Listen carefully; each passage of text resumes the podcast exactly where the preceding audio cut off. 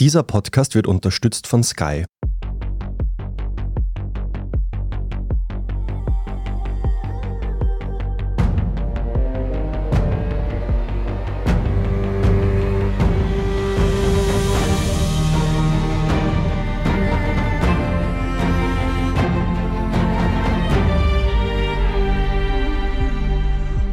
Ich bin Michael Steingruber und ich bin Doris Prisching. Sie hören Serienreif, den Podcast über die fantastische Welt der Serien. Wir befassen uns heute mit den wahrscheinlich wichtigsten Serien des Jahres. Ja, genau. Endlich. Sturm der Liebe und Bauersucht Frau. Nein, es geht um wirklich Wichtiges, lieber Michael.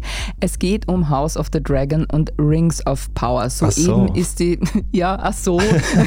Soeben sind die Staffeln zu Ende gegangen. Wir gönnen uns eine Nachbetrachtung und wollen vor allem wissen, ob die hohen Erwartungen eingelöst wurden. Das und noch einiges mehr fragen wir unseren heutigen Gast. Das ist unser lieber Kollege Alexander Amon. Er ist von Webstandard und Fantasy begeisterter. Hallo, lieber Alex. Hallihallo. Hallo. Alex, wir wissen, House of the Dragon und Rings of Power, das ist fast wie Simmering gegen Kapfenberg, totale Brutalität. Trotzdem, wer ist für dich der Sieger? Ich weiß, wir sind uns ja heute nicht ganz einig, aber ich werde heute wahrscheinlich die Seite von House of the Dragon einnehmen, weil ich es tatsächlich in allen Belangen besser finde vor allem was Script betrifft, Charaktere. Bei den Bildern stehen sie sich in nichts nach, würde ich sagen. Da merkt man bei beiden, dass viel Geld dahinter war. Aber ja, ich sitze heute am Drachen. Mhm, okay, dann stecken wir mal die Positionen ab, würde ich sagen. Michael, wie schaut es bei dir aus? Wenn ich schon nichts über Sturm der Liebe und Bauersucht Frau sagen darf. Nein, also ich muss sagen, so wirklich vom Hocker gehauen haben mich beide Serien nicht. Aber genau wie Alex bin ich auch eher in der Welt der Drachen zu Hause als in der Märchenwelt mit Elfen. Für all jenige, die regelmäßig den Serienreif-Podcast hören, wir hatten ja mal eine Folge mit Michaela Zietner von der Tolkien-Gesellschaft Österreich da habe ich schon erwähnt, ich bin bei der ersten Folge von Rings of Power sogar eingeschlafen, muss ich gestehen. Im Laufe der Staffel hat sich dann mein Eindruck aber verändert. Also ich fand vor allem die letzte Folge von Rings of Power total überraschend und hat mich irgendwie gut abgeholt. Während bei House of the Dragon ist das für mich so dahingeplätschelt und ist jetzt die Vorfreude auf die zweite Staffel nicht ganz so groß wie bei Rings of Power. Ah, okay, das heißt, du bist tatsächlich Team Galadriel.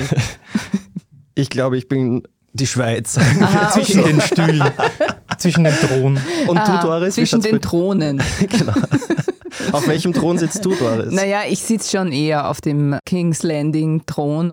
Ich habe die Feen-Fantasy-Märchenwelt von Rings of Power die hat mich nicht so abgeholt, das kann ich ganz ehrlich sagen. Das hängt dann natürlich wahrscheinlich auch damit zusammen, dass ich jetzt nicht ganz so in der Materie drinnen bin wie viele andere. Ja? Also da gibt es ja eben tatsächlich die Tolkien-Fans, die da viel, viel mehr sehen oder gesehen haben, als ich das tue. Für mich war es ein nettes Fantasy-Spiel, aber für mich nicht ernst zu nehmen.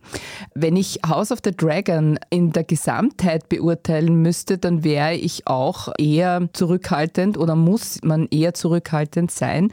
Für mich beginnt die Serie ab dem Zeitpunkt, wo Rhaenyra erwachsen ist. Davor, das hätte ich nicht gebraucht und das hat meiner Meinung nach den Gesamteindruck oder meine Begeisterung insgesamt doch sehr geschmälert.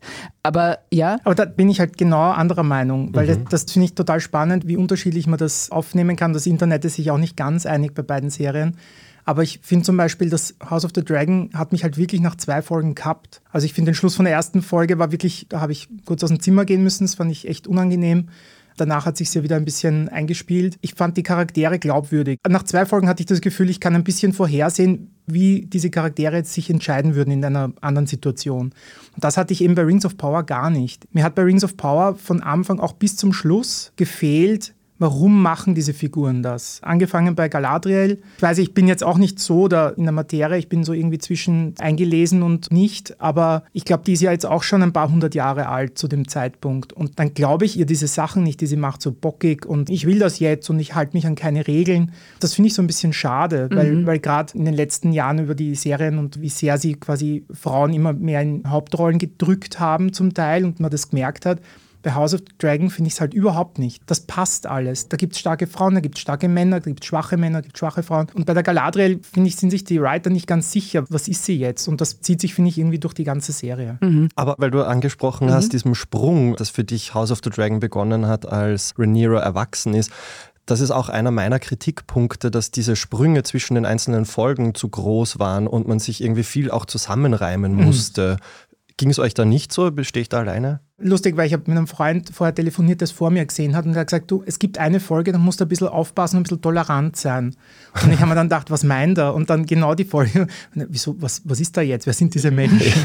Und tatsächlich finde ich ja viele gut gecastet, aber dann halt eigentlich die... Emma Darcy. Ja, die hatte dann, finde ich, so gar nicht den Charakter. Also das war so am weitesten weg irgendwie. Darum, ich war auch irritiert. Das hätte man ja. zumindest kurz irgendwie erklären Ja, das habe ich spannend gefunden. Gegen Lücken finde ich grundsätzlich einmal nichts einzuwenden, weil die kann man ja sozusagen mit eigenen Erwartungen oder Ideen auch füllen. Wie gesagt, in dem Fall hätte ich sie zur Geschichte nicht gebraucht. Diese Vorgeschichte der Vorgeschichte war für mich zu viel.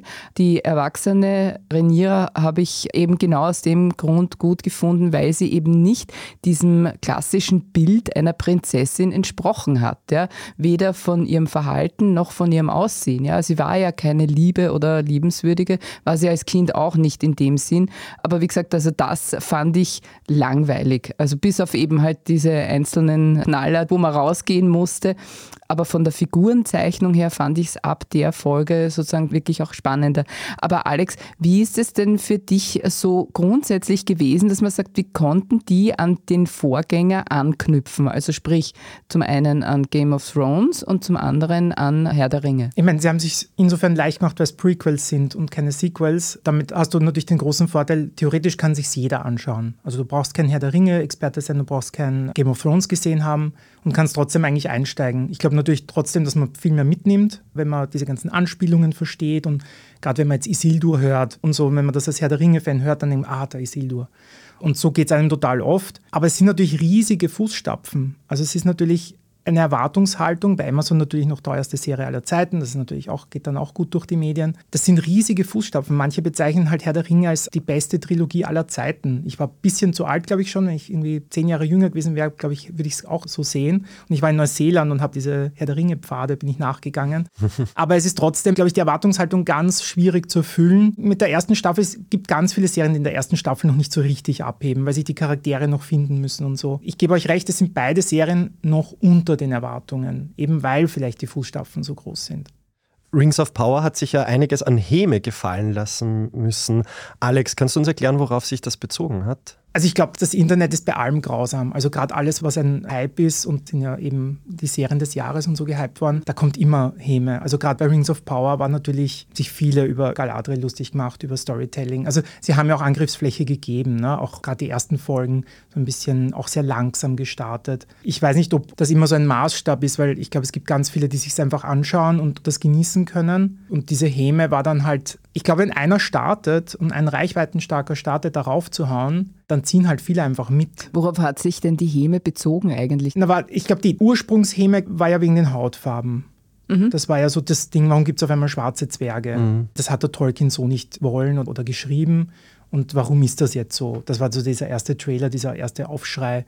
Was ja so nicht stimmt, weil er hat es ja auch nicht nicht geschrieben, so, ne? oder? Genau. Ich meine, es gibt ja auch theoretisch Dunkelelfen, ne? also gebe Raum ja für alles. Jetzt ist natürlich zum Beispiel bei den Halflingen da irgendwie, ich glaube, da gibt es eine schwarze Frau, ne? irgendwie die Stiefmutter. Mhm. Zum Teil wirkt es nicht ganz homogen, wie es inszeniert ist. Also es wirkt ein bisschen wie, wir platzieren da jetzt und nicht irgendwie überlegt diese Kritik ist ja dann relativ schnell auch abgeebbt. Irgendwie man akzeptiert es dann, weil es ja halt auch wirklich wurscht ist. Also es ist, glaube ich, weil viele das halt nicht gewohnt sind in dieser Form, ist natürlich dann immer so dieses, das passt quasi nicht in das Bild, das ich habe. Da gibt es ganz viele Content Creators, ja ähnlich wie Tageszeitungen, täglich muss quasi was geschrieben werden. Und wenn du dann quasi deinen Fokus auf Serien legst und dann passiert sowas, dann ist natürlich einmal drauf schießen und dann schauen, was passiert. Aber ich finde, das hat sich zum Beispiel ganz schnell gelegt. Das wurde sehr schnell abgelöst von Kritik am Skript. Und ist die gerechtfertigt, die Kritik am Skript? Also von hohlen Dialogen finde ich, die Phrasen dreschen zum Teil, die nicht passen, die auch die Story nicht vorantreiben oder Charaktere nachvollziehbar machen. Elrond, wenn er mit der Galadriel redet, warum soll sie nicht gehen? Ist es Liebe? Also diese Motive fehlen oft. Also das finde ich halt bei House of the Dragon ist das viel besser und mich hat es wie gesagt schon viel früher abgeholt als vor dem Zeitsprung, weil ich hatte die Motive. Ich weiß, warum der Damon halt sauer ist auf seinen Bruder, warum er gewisse Ansprüche setzt. Die Rhaenyra dann quasi sagt, sie ist quasi die Tochter, eigentlich die Thronfolgerin sein sollte, wird aber ignoriert und muss quasi den Herrn das Wasser einschenken oder den Wein. Und ich finde, da werden so viel mehr Motive erklärt, auch eben durch Dialoge. Und ich fand die Spannung zwischen den Charakteren ist ab Folge, weiß nicht mehr, eins, zwei, war die da, finde ich. Da ja. ist immer so ein, ein, ein, Spannungsfeld, wenn sich die Charaktere unterhalten haben. Und das habe ich bei Rings of Power ehrlich gesagt bis zum Schluss vermisst. Ja, ich finde es sehr schön, wenn man darüber redet, ja, weil dann werden einem wirklich auch Dinge klar. Und wenn ich das jetzt irgendwie so wieder zurückhole, ja, dann fällt mir wirklich ein, wie sehr mich das teilweise genervt hat. Ja. Dieses Pathos, das da drinnen war, ja, dass es wirklich um die Effekte ging, um die schlichte Pose, ja, darum eben, wie unterhält man sich, ja, eben hohle Dialoge, du hast es gesagt. Und aber auf der anderen Seite dieser Sound, diese Hymnen, ja. dieses, diese symphonischen Die Fanfaren. Fanfaren ja. das hältst du nicht ja. aus, oder? Gerade bei Herr der Ringe war das halt, das war so, so toll, diese ganzen Themes, die sie sich überlegt haben, die, wie die dann ineinandergriffen haben zum Teil. Und weil du die letzte Folge vorhin erwähnt hast, dass die quasi noch so ein Highlight war, A, fand ich, da haben sie viel zu viel reingesteckt. Da hätte man auch manche von diesen Auflösungen früher bringen können. Ja und wie man schon aber, bevor der Reveal ist, immer beim Halbrand irgendwie so ein bisschen so eine düstere Musik spielt und dann beim Gandalf halt dann irgendwie so ein bisschen so, oh la la, so die Fanfaren im Tröten lässt, dass man eh schon so mhm. hingeführt wird. Das kann auch toll sein, wenn es richtig gemacht ist wahrscheinlich und ich könnte es auch nicht besser. So wie du sagst, ist auch immer diese Fanfaren und so, gerade die Musik hat echt auch nicht passt oft. Ein anderer Kritikpunkt, was für viele nicht gepasst hat, war die Besetzung. Für dich ja anscheinend auch nicht. Du hast schon angesprochen. Du fandst die erwachsene Rhaenyra und die Galadriel nicht so stimmig. Gibt es eine Serie der beiden, die die Besetzung besser hingekriegt hat, deines Erachtens? Also die Rhaenyra fand ich eigentlich eh gut. Also die Galadriel war eigentlich die, die mich gestört hat. Ich kenne jetzt auch die Schauspielerin nicht gut, ob die quasi schon mal bewiesen hat, dass sie es besser kann. Gutes Beispiel sind ja modernere Star Wars-Filme, wo man sehr gute Schauspieler einfach an die Wand fahrt mit einem schlechten Skript. Und weil es nicht nur bei der Galadriel liegt, gebe ich wirklich die Hauptschuld dem Skript. Sie schaut halt die ganze Zeit irgendwie verträumt ins Bild und einmal soll es irgendwie Trauer sein, einmal soll es Wut sein und sie schaut meiner Meinung nach immer gleich. Also der weibliche Ryan Gosling irgendwie. ich sagte, sie ist die Veronika Ferres von Rings of Power. Oder so, ja. Wird auch nur ein Gesicht. Ja, und das, das ist ein bisschen natürlich gemein. Andere haben Karriere gemacht in Hollywood mit einem Gesicht. Und ich finde zum Beispiel bei Serien, also gerade was Netflix produziert, auch Amazon, jetzt eine meiner Lieblingsserien, The Boys, ich finde mittlerweile die Casting-Agenturen in Amerika, die machen ihren Job so gut. Eben der Vikings-Hauptdarsteller oder ich glaube auch jetzt der Homelander von The Boys, die werden wahrscheinlich nie wieder so eine Rolle haben, weil die, die sind halt spot on gecastet. Und da bin ich halt schon bei Rings of Power ein bisschen enttäuscht, dass das nicht funktioniert hat, weil ich glaube, das kann ja nicht so schwer zu besetzen Na, weil es sich von der Figur nicht ausgeht. Es Oder geht von der sich Figur, nicht aus. Ja. Ja. Also sie kann nicht alles machen. Ja. Die kann nicht mhm. auf der einen Seite kann sie nicht Amazone sein mhm. und auf der anderen Seite sozusagen die esoterische, die ans andere Ufer schwimmt, so in der Art. Ich würde die Schauspielerin da in dem Fall wirklich äh, sehr, sehr in Schutz nehmen. Ja. Obwohl sie nur ein Gesicht hat, nimmst du sie ja. in Schutz. ich fand Veronika Ferres bei unser Lehrer Specht auch wahnsinnig gut und dann halt leider nie wieder. Ja, man muss es sehen. Aber das ist ein anderes Thema, darüber ja. reden wir einmal speziell. Ja. Und ansonsten das Casting, ja, ich finde bei House of Dragon haben sie es eigentlich gut gemacht. Also gerade der König hat ja sehr viel Lob gekriegt schon im Vorfeld. Also die ersten Folgen da waren, ich finde, der hat das auch großartig gemacht. Bis zum Schluss, möchte ich fast sagen. Mhm. Das Einzige, was bei House of the Dragon ein bisschen ein Problem hat, die Identifikationsfiguren fehlen ein bisschen. Die hatte ich bei Game of Thrones von Anfang an ein bisschen. Also gerade im Haus Lannister oder bei Stark waren eigentlich viele Charaktere, die man von Anfang an so ein bisschen ins Herz schließen konnte. Aus unterschiedlichen Gründen. Mhm. Und das fehlt mir bis jetzt. Das ist aber ein großer Kritikpunkt, weil wenn die fehlen, dann wird es schwierig. Ja? ja, Absolut. Aber ich habe mich trotzdem nicht gelangweilt. Es ist schon immer schwierig, finde ich, wenn man mhm. ohne Identifikationsfiguren durch eine Serie stolpert. Aber aufgrund der Motive und weil die da waren und so, habe ich es halt mitgemacht, auch gern mitgemacht. Und bei Rings of Power hat mir das halt gefehlt und vieles andere. Und darum war es wirklich so ein, boah, noch eine Folge schauen. Mhm. Und die sind ja auch alle lang, ne? alle mhm. 70 Minuten oder so. Mhm.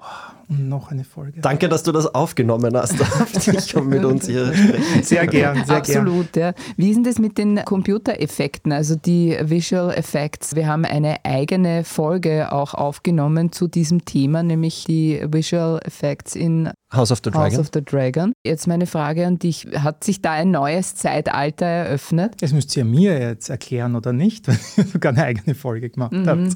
Also für mich als Zuseher war es also schon visually stunning. Also Numenor oder so, ich meine, das war halt wie gemalt. Also da kannst ein Wallpaper nach dem anderen wahrscheinlich dir abholen von den Bildern.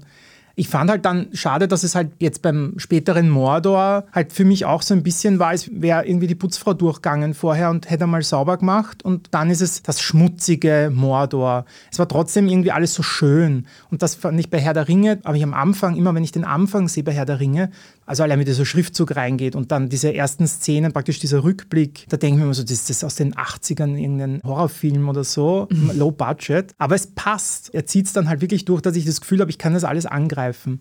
Und das fand ich halt bei Rings of Power, da haben sie es meiner Meinung nach mit dem Budget vielleicht übertrieben sogar, weil sie gesagt haben, es ist wurscht, machen wir alles in der Greenbox oder Bluebox und dann schaut es halt super aus aber es ist halt nicht nahbar oder nicht, ich glaube die Welt dann am Ende mm, nicht. Mm. In der Greenbox wird es nicht mehr gemacht, das genau, haben wir ja. gelernt. Ja. Also das ist tatsächlich so, diese CGI-Geschichte, die tatsächlich nur mehr über 3D-Projektionen und so weiter entsteht.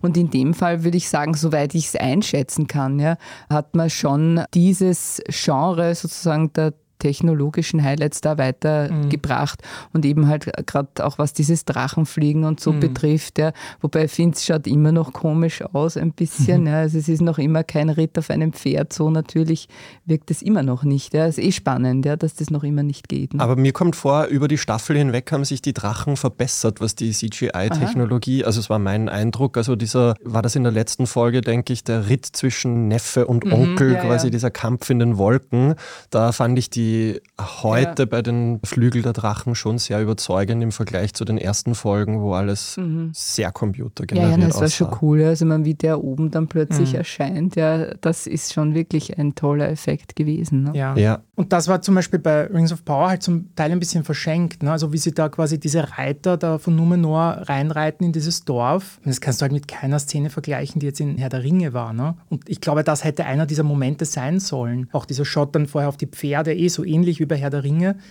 Und dann reiten die halt in dieses Dorf rein und haben ein paar Orks und du denkst so, ja, ja. passt das? Ja. Ja. Bei manchen Sachen passt es halt. Gerade was alles mit Elfen betrifft oder Halbelfen oder was auch immer, da passt. Aber ich finde, dann hätte man halt diesen Switch schaffen müssen, dass wenn die halt nicht mehr in ihrer prunkvollen Welt sind, dass man dann ein bisschen runtergeht. Und weiß ich nicht, ich glaube, Mandalorian verwendet ja dieselbe Technik. Mhm. mhm. Ich finde, da bringen sie es auch besser hin, dass das ein bisschen erdiger aussieht. Und dass man nicht das Gefühl hat, die Schauspieler stehen da quasi jetzt inmitten einer CGI-Box. Ja. Ja, dann würde ich sagen, wir machen eine kurze Pause. Bleiben Sie aber dran, denn wir melden uns gleich wieder mit Diversität und Zucht und Ordnung. One, two, three. Mehr Action. Mehr Nervenkitzel. Mehr Emotionen. Die besten Geschichten an einem Ort erlebst du nur bei Sky. Mit unseren neuesten Sky Originals und preisgekrönten internationalen Serien. Sky, wo Serien zu Hause sind. Ich muss noch unbedingt ein Detail am Rande besprechen, das für mich zu Rings of Power schon ein Überraschungseffekt war. Und das war ja auch sozusagen der Überraschungseffekt. Und zwar dieser Sauron-Trick. Ja. Seid ihr darauf reingefallen, ganz ehrlich? Also ich habe es eh schon gesagt, mich hat das total überrascht, die letzte Folge. Vielleicht liegt es auch daran, dass ich eben nicht so involviert war in die Serie. Und Alex, was du angesprochen hast mit dieser düsteren Musik, diese Hints, muss ich ehrlich gestehen, sind mir nicht so aufgefallen. Okay. Für mich hat dieser Trick gut funktioniert. Super die ganze Staffel hinweg habe ich mich gefragt, wer ist der Mann vom Kometen? Aber dass dann diese Wendung passiert, damit habe ich nicht gerechnet. Ich bin voll reingefallen mhm, drauf. Mhm. Alex, du? Man hat halt am Anfang einen Typ mit Bart und Mantel, das muss eigentlich der Gandalf sein. Ne? Und dann hat man natürlich immer so ein bisschen im Hinterkopf, wollen mich die jetzt austricksen. Ne? Genau. Also schlau sind sie nicht. ja. Wahnsinn, du hast das gewusst. Nein. also mit dem mhm. Sauron habe ich das also auch nicht. Und warum, finde ich, hat es keiner gewusst, weil es nicht vorhersehbar war. Weil er halt bis auf dass er Schmied ist und am Schluss halt diese Ringe macht, ich finde, es hat halt nichts darauf hingewiesen. Er ist halt irgendwie, verliebt sich fast in die Galadriel und ist auch sonst eigentlich, kämpft an ihrer Seite. Ich habe es allein charakterlich nicht kommen sehen und ich finde, es, es spricht auch nichts dafür. Oftmals bei ganz vielen Serien, also wenn es dann aufgeklärt wird, denkst du, ah, wirklich, ah ja, stimmt und damals und dort und so. Und ich glaube, wenn ich es jetzt nochmal schauen würde, ich glaube, es würde mich nichts darauf hinleiten. Oder täusche ich mich? Ich fand es halt auch schön, irgendwie so die Galadriel, die so, zu ihrem Lebensziel macht, den Sauron zu besiegen mhm. und dann eigentlich unwissentlich die längste Zeit neben ihm ist. Das fand ich irgendwie einen perfiden Trick irgendwie, der zum Charakter des Saurons irgendwie gut gepasst mhm. hat. Mhm. Mhm. Also das mit Austricksen und Taktieren, das schon, das stimmt. Mhm. Und wie gesagt, wahrscheinlich, wenn man es auch ein bisschen lockerer sieht und sich denkt, das ist mir auch nicht jedes Detail mega wichtig. Und ich kenne genug Leute, die haben es einfach auch genossen, das zu schauen. Wie gesagt, man hätte diese Plot-Twist, finde ich, ein bisschen aufteilen können. Ich fand die letzte Folge ein bisschen gehetzt, weil dann noch die Ringe ganz schnell irgendwie aus dem Topf zogen. Und die brauchen wir auch noch. Die brauchen wir auch noch. ne? genau. Gerade nicht, dass noch die anderen für die Zwerge auch gemacht haben. Ja. Aber sonst, es war ein guter Plot-Twist, der jetzt vielleicht auch erlaubt, in der zweiten Staffel ein bisschen Action reinzubringen. Mhm. Mhm ja einen Spagat, den beide Serien ja machen mussten, ist einerseits Neulinge anzusprechen, andererseits auch die Nerds zu befriedigen. Alex, meinst du, ist das beiden Serien gut gelungen? Ja, wir haben es eh zum Teil schon ein bisschen angeschnitten. Ich glaube, die Nerds abholen ist immer ein bisschen schwierig. Ich glaube, es ist keine so wie die Star Wars Community, aber auch die Herr der Ringe-Fans, glaube ich, sind sehr dedicated und wollen das in guten Händen wissen. Und bei Game of Thrones, das ist halt noch eine junge Community, sage ich mal, also bis auf die Leute, die vielleicht die Bücher gelesen haben und da total drin sind. Ich glaube, mit dir, Doris, habe ich einmal geredet, ob sowas wie Game of Thrones überhaupt nochmal wiederholbar ist. Ne? Also dieser Hype, also ich kann mich erinnern, wir haben uns irgendwie zu 15 getroffen, haben uns quasi jede Folge gemeinsam angeschaut, jede Woche. Klar, es war Covid dazwischen. Also ob die Serie da jetzt wieder hinkommt, wird, glaube ich, schwierig. Da haben es vielleicht Neueinsteiger leichter, weil sie unbefangener da reingehen und sich denken, ich möchte Fantasy-Serien sehen. Jetzt haben beide Serien halt ein sehr langsames Tempo. Und ich weiß nicht, ob das in der heutigen Zeit, wo jede Woche gefühlt zehn neue Serien am Start sind, man muss dazu sagen, nicht so viele Fantasy-Serien. Also es, glaube ich, Zombie und Co. Äh, boomt mehr und andere Sachen. Und darum habe ich auch beide am Ende gern gesehen, weil ich halt auch gern Fantasy sehe. Und ich glaube, das verbindet dann am Ende die quasi Vorwissen haben und die, die einfach sagen, ich möchte mal eine Fantasy-Serie sehen. Und ganz ehrlich, wir hatten nicht Game of Thrones gesehen. Ja, es gibt Leute, das stimmt. Diversität spielt ja in beiden Serien eine große Rolle. Jetzt kann man sagen, vielleicht ist das nur auf Ethnien bezogen, weil irgendwie trotzdem sind ja alle recht heterozentriert. Wie siehst du dieses Thema, die Umsetzung in beiden Serien? Es ist eigentlich kein großes. Also dafür, dass sie versucht haben, bei manchen Punkten so drauf zu achten. Also zum Beispiel eine gleichgeschlechtliche Liebe gibt es in beiden Serien nicht. Doch bei House of the Dragon gibt es auch den Ehemann von Rhaenyra, der. Ah, stimmt, genau. Stimmt, okay. Ah, Aber Schon das wieder vergessen. Ja, ja, der hat irgendwie, der hat keinen bleibenden Eindruck hinterlassen, ja. Aber eben, das ist halt auch eine recht undankbare Rolle gewesen. Also der ist jetzt wirklich für den Verlauf nicht mega relevant gewesen. Also naja, aber immerhin, entschuldige, dass ich dich unterbreche, ja. weil ich meine, so viele Beispiele bei Fantasy-Serien sind mir nicht bekannt, wo es tatsächlich homosexuelle Figuren gäbe. So ad hoc fällt mir ja. jetzt auch nichts ein. Ja, aber das ist ja, aber auch weiß und hetero, Aber oder? in den Sitcoms der 90er gab es das auch nicht und jetzt gibt es das in fast jeder. Also das mm. ist schon, es hat mm. sich natürlich auch da viel getan und da finde ich schon, man muss es ja nicht übertreiben. Also es gibt auch Serien, da sind dann auf einmal irgendwie alle homosexuell, was jetzt auch irgendwie verwirrend ist. Mhm. Und da ist es jetzt irgendwie. verwehrt mich. Nein, das, das, ist, also ist immer halt die Frage, was hat die Serie als Thematik, aber gerade bei der Fantasy-Serie und mhm. da finde ich, hätte es auch gut gepasst. Also Liebe zwischen Männern und so, das hätte überhaupt nichts gebrochen, wenn das mhm. quasi öfter vorkommt, außer vielleicht einen Teil der Zielgruppe dann vielleicht vergrämt.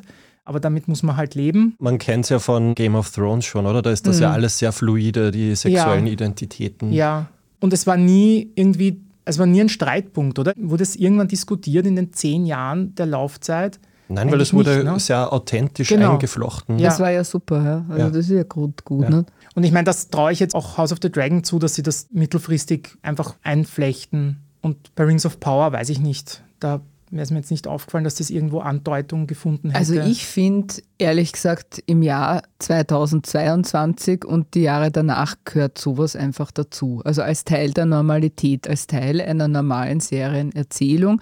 Wenn ich sage, ich will eine Gesellschaft oder ein mhm. Gesellschaftsbild abbilden, ja, ja. wurscht, wann es jetzt war, ja, aber das gehört einfach dazu. Ja. ja. ja, aber nicht so als Gimmick. Genau. Nein, nein, und auch nicht als Problem, genau. sondern einfach so wie Beiläufig. genau, ja. Ein Thema, das nicht wirklich behandelt worden ist, vor allem bei House of the Dragon im Vergleich zu Game of Thrones, ist das Thema Sex. Das war mhm. alles sehr züchtig, oder? Wie siehst du das? Also bei Rings of Power ja quasi nicht einmal angedeutet. Da haben sie sich ja nicht einmal zu küssen getraut. Und bei House of the Dragon gab es, ich glaube, einmal irgendwie, wo sie durch dieses. Im Dunkeln. Genau. Gut, im Dunkeln ist ja viel passiert in der Serie. Ja, ich bin ja froh, dass ich HDR-unterstützte Geräte zu Hause habe. Nein, also das weiß ich nicht, ob es das braucht. Gerade bei House of the Dragon und so ist es natürlich, gerade was den Nachwuchs betrifft, immer sehr relevant. Aber ja, es ist halt die Frage, weil sie mehr Leute ansprechen wollen und immer halt die Angst haben, wenn sie da zu explizit werden oder zu intensiv, dass sie damit abschrecken. Aber interessant ist es schon, ja, also weil HBO genau HBO, mhm. ja, der Sender ist, der sich darum nie gekümmert hat, mhm. ja, und genau das Gegenteil gemacht hat, nämlich Vollgas sozusagen, ja. Und in dem Fall hat es mich schon sehr überrascht, ja. Und wenn man jetzt hernimmt, also Sex, das andere ist Gewalt und Teil des Erfolgs, ja, von Game of Thrones, mhm. behaupte ich jetzt schon auch, ja, war eben, also dass es richtig, richtig ordentlich zur Sache ging, was jetzt nicht nur den Sex betrifft, sondern einfach auch das Schlachten mhm. und die brutalen Szenen, die gezeigt gezeigt worden sind, aber über die auch gesprochen wurde, die angedroht worden sind. Auch davon hat House of the Dragon weniger bereit und Rings of Power sowieso. Hat dich das überrascht letztlich, dass das eigentlich so zurückhaltend war? Also ich meine, Herr der Ringe war jetzt auch nicht brutal, also es wurde nicht so zelebriert. Ich meine, da sind auch viele gestorben. Aber bei House of the Dragon, ja, es war tatsächlich runtergetont irgendwie von der Gewalt. Die zwei schlimmsten Szenen hatten irgendwie mit Geburten zu tun die mich irgendwie nachhaltig unangenehm berührt haben. Und einmal köpft der Dämon jemand. Also es ist jetzt kein Vergleich mit Game of Thrones, da diese eine Szene mit dem Giant, ne, wo er am Boden liegt mhm. und man glaubt, er ist weg. Und also da gab es viele von diesen und es wäre auch interessant zu sehen, die haben ja auch beide gewusst, dass sie zeitgleich starten. Ne? Also ob da Überlegungen waren mit, okay, die werden wahrscheinlich sehr, sehr Mainstream unterwegs sein, müssen wir das jetzt auch machen? Keine Ahnung, weil ich meine, die Serien wurden ständig verglichen. Es sind zwei so Riesenmarken, kommen quasi gleichzeitig auf den Markt, laufen parallel. Ob da vielleicht Überlegungen waren. Ich versuche mich zu erinnern, die erste Staffel von Game of Thrones, ob die das da auch schon so zelebriert haben. Und ich bin mir nicht sicher. Also mein Gegenbeispiel ist immer, da wurde ein Kind aus dem Fenster gestoßen. Ja. Das stimmt. Das ist ja. eine und äh, Ned Stark wurde geköpft. Genau, ja. Also ganz am Schluss, ja. Eine, eine, Hauptrolle, ja. Da haben sie den Ton natürlich angegeben, dass hier niemand sicher ist. Das war eigentlich das Starke bei ja, Game of Thrones. Auch, dass man sagt, okay, man liebt diesen Charakter und jetzt ist er auf einmal weg. Ne? Und das fehlt ja bei beiden Serien momentan noch. Also ich würde bei beiden Serien wenn jetzt jemand stirbt, wäre es noch nicht so schlimm. Also ich meine, der König ist ja von sich aus wahrscheinlich gestorben, aber sonst eigentlich jetzt mutwillig. Ich meine, irgendwelche Side-Characters wurden ja umgebracht, aber das war jetzt nicht so ein Mhm. Ist das dein Wunsch für die zweite Staffel, dass ein paar Hauptfiguren sterben oder was erwarten wir uns von der zweiten Staffel? Ich meine, ich habe dieses Skript, das es gibt, ne? also die Story ist ja Gott sei Dank schon geschrieben im Gegensatz zu Game of Thrones, was ich hoffe, dass der Serie auch bis zum Schluss gut tut. Also die Doris hat es ja ein bisschen angesprochen, jetzt geht es eigentlich erst los. Ne? Also Grün gegen Schwarz in House of the Dragon ist jetzt quasi dieser Bürgerkrieg, ist mhm. jetzt quasi vom Ausbruch. Das heißt also im Vergleich zu Rings of Power ist das festgeschrieben, was da jetzt passiert und du weißt es auch schon. Ich weiß es nämlich nicht. Ich habe nur ein paar Spoiler mir angeschaut, was, was die zweite Staffel betrifft, aber ich habe das auch nicht gelesen. Na, das möchte ich jetzt gern wissen. Was? Ja, auf Spoiler. alle Fälle wollen ja, wir das wissen. Nein, es ist jetzt quasi der Bürgerkrieg. Also das Haus Grün und Haus Schwarz hat man ja quasi jetzt kennengelernt. Also die Blutsverwandten quasi fechten jetzt quasi aus, wer der König ist. Weil es gibt ja jetzt eigentlich einen König und eine Königin und scheinbar der große Inhalt ist jetzt einfach der Kampf der Drachen. Mhm. Und das soll ja auch dieser Tisch so ein bisschen, der war ja super gemacht, wo die Schlachten besprochen worden sind, mhm. wo man das ganze Land sieht. Das soll ja ein bisschen verdeutlichen mit dem Feuer drunter, dass das Land einmal brennen wird. Und das könnte jetzt passieren, indem jetzt die Drachen gegeneinander kämpfen und diese zwei Königshäuser. Das wird wahrscheinlich der Inhalt der zweiten Staffel sein. Mhm. Klingt sehr vielversprechend. Ich weiß gar nicht, für wie viele Staffeln es ausgelegt ist. Bei Rings of Power sind es angeblich fünf, fünf ja. mit jeweils 250 Millionen. Mhm. Also es scheint sehr vorgegeben. Ist halt die Frage. Ne? Es ist immer schwierig, ob die Scriptwriter dann sagen, ja, wir haben nur so viel Stoff und es reicht und vielleicht ist es sogar gut, wenn der Erfolg nicht zu groß ist, weil dann sagen, na, jetzt machen wir zehn Staffeln draus. Das wäre immer gefährlich. Es kommt ja darauf an, was der Herr Martin macht, oder? Na, der ist fertig. Also der, der ist ja keine Rolle mehr. Nein. Also den sein Basismaterial ist quasi jetzt die Ja. Basis für, für diese Serie Ja. und das ist abgeschlossen. Also das Gute ist daran, das sind quasi Notizen, die gefüllt werden können mit Inhalt. Das heißt, die Serie kann sich in einem Rahmen quasi inhaltlich spielen, aber sie wissen, wo sie hinwollen. Also es gibt ein Ziel und auch eine Folgeserie, die ja dann auf dem Ganzen basiert. Aber sind nicht auch irgendwie, ich weiß nicht, der 25 Game of Thrones Prequels, Sequels, Ableger oder sonst irgendwas weitere geplant von HBO? Da habe ich dann Angst. Aber Ja. das ist, glaube ich, das hat dann nichts mehr oder nur noch sehr lose dann mit dem Material zu tun. Ich habe ganz viel Angst vor diesen Spin-offs, vor diesen gekünstelten. Die gehen auch ganz, ganz selten gut. Okay, dann würde ich sagen, das war's schon wieder mit Serienreif. Danke, lieber Alex, fürs Gespräch und für deine Expertise Ja, und für deine Begeisterung. Ja, ja. Ja, und wenn euch, liebe Zuhörerinnen und Zuhörer, dieser Podcast gefallen hat, dann freuen wir uns über eine 5-Sterne-Bewertung. Damit ihr keine Folge verpasst, abonniert uns doch bei Apple Podcasts, Spotify oder wo auch immer ihr uns hören könnt. Wir danken Margit Ehrenhöfer an den Reglern und euch fürs Zuhören. Bis zum nächsten Mal und frohes Schauen. Bye, bye. Hi. Ciao.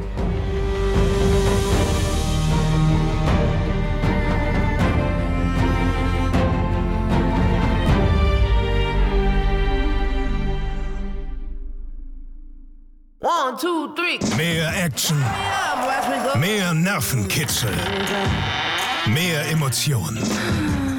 Die besten Geschichten an einem Ort erlebst du nur bei Sky. Mit unseren neuesten Sky Originals und preisgekrönten internationalen Serien. Sky, wo Serien zu Hause sind.